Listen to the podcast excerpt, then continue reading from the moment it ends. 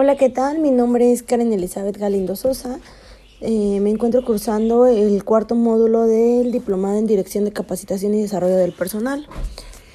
El día de hoy analizaremos un caso que es el siguiente. Rodrigo es un directivo que se desenvuelve en el centro de investigación más reconocido de la República Mexicana. Su habilidad predominante ha sido, ha sido la de investigación y vinculación con otros centros. No obstante, ha llegado a ocupar el nivel más alto del centro de investigación. En su toma de protesta, en su periodo hace un breve balance de la realidad administrativa del centro. Asimismo, promete que implementará un proyecto de vinculación interinstitucional del cual carece su centro, mientras que otros centros de investigación similares en el país ya lo tienen.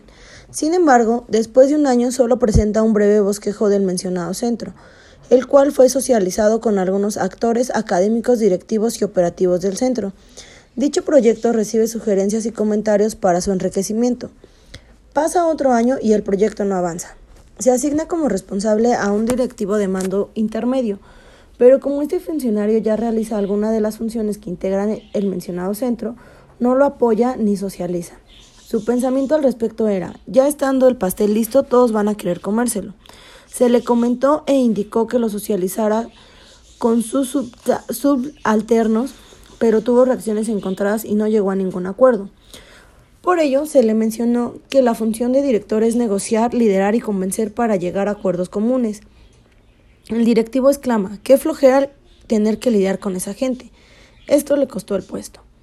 Este tipo de comportamientos se dan en la dirección cuando el directivo no tiene políticas claras de generación de recursos ni su aplicación. Es un fenómeno común que ocurre en las instituciones públicas tanto en lo operativo como en lo administrativo. Los valores de los directivos no se dirigen hacia el bien común de la empresa, sino al individual.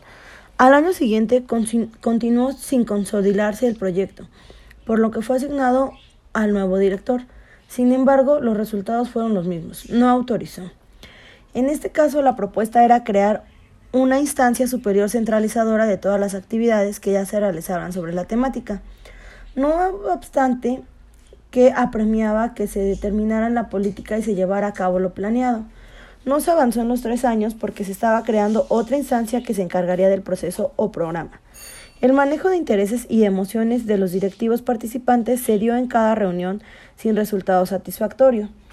Se registraron 20 reuniones, tanto formales como informales, para el mencionado proyecto, sin que se consolidara en el transcurso de los tres años, perdiendo así la institución credibilidad y recursos que puede integrar por el desarrollo de la investigación y vinculación prioritaria. Además, existen políticas nacionales e internacionales para asignar recursos financieros a los centros de investigación que le den prioridad a este tipo de funciones, tales como el establecimiento de redes de colaboración de centro, investigación, empresa, universidad, gobierno. Fomento, fomento a una cultura emprendedora, y fomento e incubación de empresas en ciencia y tecnología, entre otras. Después de leer el caso en un archivo de Word, responda a las siguientes preguntas. ¿Qué habilidades le faltaron al director? Al ser la cabeza de una organización debe contar con una visión grande y responsabilidad, ya que será el encargado de poner en práctica y desarrollar los programas establecidos. Le faltó tomarse con seriedad el asunto, ya que le ocasionaba flojera el buscar a las personas que puedan autorizar. No redactó ningún plan de acción y solo se quedó en promesas. Al delegar responsabilidades, no lo hizo de manera correcta, ya que el encargado pues ya estaba dentro del programa y no tenía más ideas que aportar. No fue responsable con, con el puesto. Le faltó actitud, voluntad y ganas de trabajar en dicho proyecto. Le faltó llevar un, un liderazgo adecuado, saber delegar, habilidad de comunicación, trabajo en equipo, así como empatía y habilidades sociales. Se tendría que poner en práctica los conocimientos y saber compartirlo. De este, de este modo el proyecto hubiera funcionado de mejor manera. ¿Qué tipo de capacitación puede implementar la mejora de la situación? La capacitación conductual, ya que ésta le serviría a Rodrigo para que pudiera desarrollar los valores y herramientas necesarias para dirigir a su equipo de trabajo. También le ayudaría a su conducta, ya que se brindan valores corporativos y capacidad para comunicarse, entre otras cosas.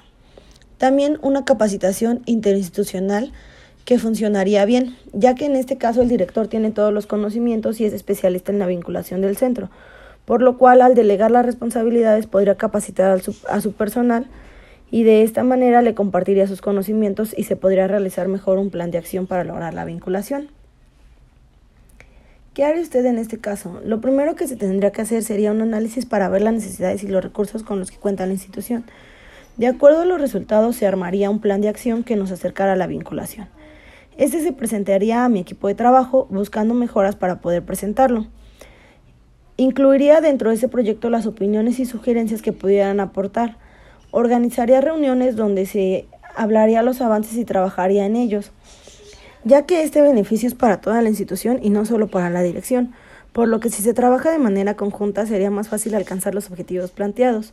Se requiere de tiempo y dedicación, por lo cual se necesita gente que realmente esté interesada y sea responsable dentro del proyecto. Asimismo, se aplicaría una capacitación con los objetivos y se harían reuniones quincenales para evaluar los avances y establecer un límite de tiempo para que la vinculación pueda ser aprobada. Muchas gracias, esto es todo de mi parte.